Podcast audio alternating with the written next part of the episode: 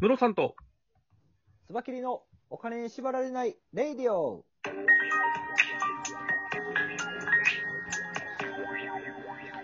この番組は実業家で経営コンサルタントのムロさんと、つばきり一味団長のつばきりがお送りするお金と経済のことについて話す番組です。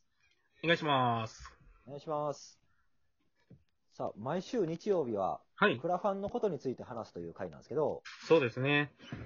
はい。あこのん今日お話ししたいのは、はい、あの、プペルトラックっていう、トラックを作りたいっていうクラウドファンディングがあるんですけど、はい、プペルトラック。あの、はい。クラキングコングの西野さんの煙突町のプペルの絵本のデザインのトラックですよね。そうそうです。はい、そはれをい使。って、そのトラックの中に、あのー絵本の原画があるんですよね。60センチ ×60 センチの。はい。あれって光るんですよ。後ろからライトを当てて。光る絵本展っていうのが開かれるんですね。はい、はい、はい、はい。それをだから、えーその絵をトラックで運んで、日本各地で光る絵本展をああ、開催するためのトラック。移動式展示場ってことですか。そういうことです、そういうことです。なるほど、なるほど。はい。それを作るトラックなんですけど、はい、結局トラック1台購入して、それにラッピングするということなので、はい。費用が約800万かかると。 800万。なるほど、なるほど。それぐらいかかるでしょうね。ね、ってういん、う、ううんうこん。とで、その800万円目標金額のクラウドファンディングをやってたんですが、はい。なんと、それが本日達成しましたということでですね、おー、すごい。はいすごいですね。 800万ですよ。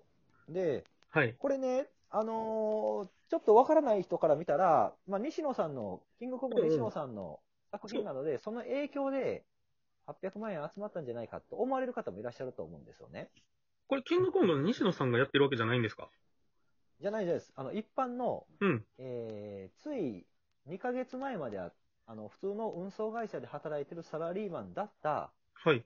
高綱さんっていうは方い。がやってるクラウドファンディングなんですよ。えー、その方が、はいこのプペルトラックを今後事業としてするために、うん、会社を立ち上げて、うん。うん。えー会社を辞めて、運送会社を辞めて。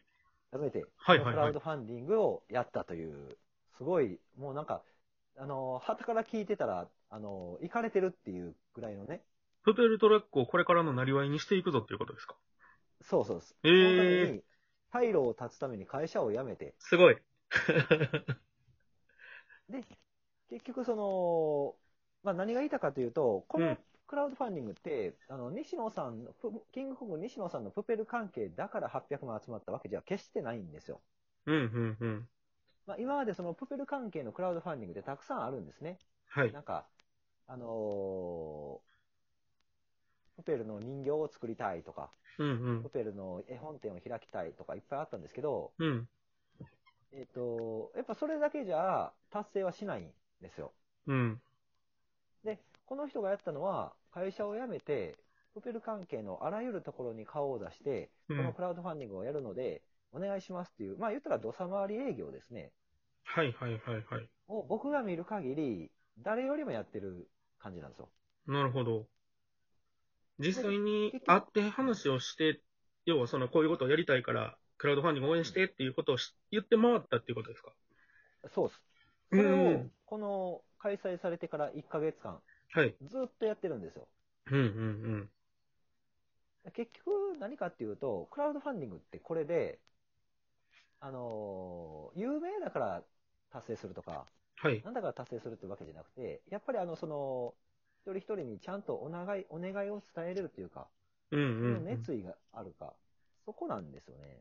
うんうんうん。確かに。めちゃくちゃ大事ですよね。そう、これプフレ関係じゃないクラウドファンディングの方にも、はい。もう実際考えておいてほしくて、うんう例えん。ば、お店を作りたいっていうクラウドファンディングやったとします。あの、い飲食店をね。はい。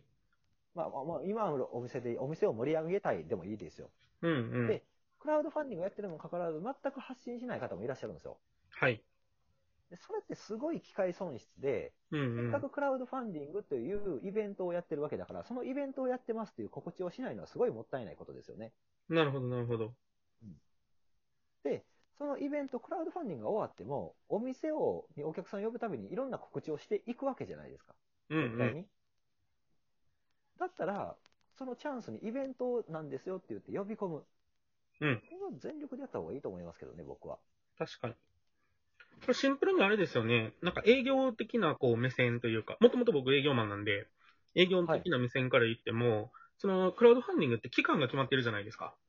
はい、はい。いつまでの間に支援してくださいねっていうのが決まってるので、はい提案するのもしやすいですよね。そうなんですよ。通常の、えー、言うたらバーゲンセールって言ったらおかしいけど、うんうん。なんか、その、ゴールが決まってる、期間が決まってる何かなので、うん。こっちも本気で売りたかったら伝えるしかないじゃないですか、今。うんうんうん。し、お客さんも、ああ、じゃあその間に買わないといけないんだねって思いやすいので、すごはいい営業しやすいツールなんですよね、クラウドファンディングって。そうですね。それをね、だからそのクラウドファンディングやる人に、ぜひ覚えておいてほしいっていうか、うんうん残念ながらまだクラウドファンディングのサイトに載せただけで勝手にお金が集まるようなシステムではないんですよ。うん。うん。結構あれですもんね、クラウドファンディングについて質問されて話をしてると、あのーインターネット上で、要は集金する機械みたいな、集金ツールでしょみたいなうん、勝手にお金集まるんだよねみたいなことを言っている方が、やっぱいますもんね。いますもんね。うんうんうん。じゃないです。勝手にもお金が集まるわけじゃなくて、プレゼンする機会を与えられてると思った方がいいですね。うんうんうん。きっかけですよね。きっかけです。うんうん。きっかけなんですよ。そのきっかけをどう利用するかは、やっぱその、プロジェクトオーナーにかかってます。はい。その通りですね。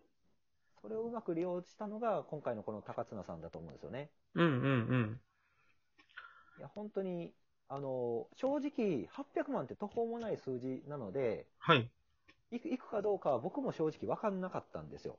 そうですよね。なんか、初めお話聞いたとき、800万はね、みたいな感じのことおっしゃってましたもんね。そう。だから僕も本当に自分一人のあの拡散力じゃだけじゃ絶対足らないと思って、いろんな方に僕自身も声かけて、うんうん高。綱さんを紹介したんですね。なるほど。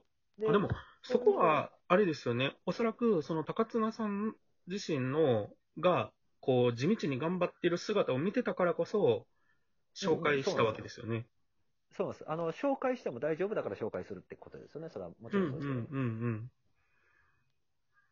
そういうことですよね。うん。うなんん。か、正直その、プロデュースしてて、あの、成功報酬とかいうのがあるので、はい。皆さんに達成してほしいんですよ。プロジェクトやる人には全員達成してほしい。はい。でも残念ながら全員達成してるような状況では、まあ、クラウドファンディングなんでもちろんなくて、うんうん。で、ゆくゆくべん分析すると、やっぱり集まってない人は、まあ、プロデュースする僕が言うのもなんですけど、熱意が足らない方がやっぱ多いんですよ、その商品に関して。うんうんうん。結局その方の商品って、うクラウドファンディングが終わった後も、自分で宣伝していくわけじゃないですか。うん。じゃあ、クラウドファンディングという期間に、それを利用して、バーゲンセールっていうような感じで、一緒に宣伝していただけるのが僕としてはうんうん。ありがたいなと。いや、その方が通り絶で対す。集まりますし、うんうんうん。やるからには成功してほしいですね。そうですよね。はい。ただ、だから今回のこのポペルトラックが成功してくれたのは、僕にとってすごい、えーあの、一つの例ができて、うん、これこんだけお金集まったけど、あの、どういう形でやったっていうのは伝えやすいので、うん。そういう一つの事例として、今後僕がプロデュースするクラウドファンディングややるときは、うん、うこんうういうのがあっん。て、こういうふうにこの方はやられたんだよって言ったら、ちょっとはそういうのも伝わるかなと。なるほど、なるほど。いやー本当に、この熱意ですよね。僕自分で800万円集まれる気しないもん。ああ、ご自身でプロジェクト何かややってってことですかう。そう、そうですうん、うね。ん、うん、僕がプペルトラックやったら、果たして800万集まったんだろうかっていうことは思っちゃいますね。うん。うん、うん、うん、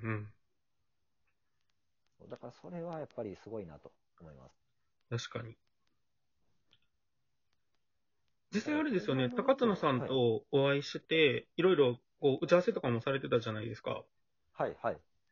なんか、やっぱりあれですか、お話しされてる中でも、その、今回のプロジェクトに対する思いみたいなところって、結構熱く語られる方なんですか、いや、もう、あ暑いどころかもう仕事辞めて、これでやっていきたいという形でうんうやんってうるん。ので、はい。ほんまに熱意と誠実さはすごい伝わってくるんですよ。はいはいはい。あ誠実さっていうのもいいですね。僕にはない部分なんで。なんと自虐的な。いやいや、あのー僕はよくね、人からサイコパスやとか言って言われるんで、ようよ言われてますよね、それ。く言われてるんですよ。もうこう見えてもシングルファーザーでね、ちょっと子供思いの父親なんですけど、そうですよね。はい。いや、それがなかったらね、あのーほんまにサイコパス扱いですよ。まあまあ、残念ながら、その、そういうあの、数字的なことはずっとやってるので、うん。ね、あのーまあそういうところがあるかもしれないですね。なるほど、なるほど。結構、その、ドライに数字で判断するとかっていうのはあるのかもしれないですね。あそうですね。うん、うん。はあるでしょうね。なるほど、なるほど。そういえばでも、ムロさんもそろそろあるじゃないですか、クラウドファンディングの準備に入っていくんじゃないですか。今そうです。結構佳境に入ってまして。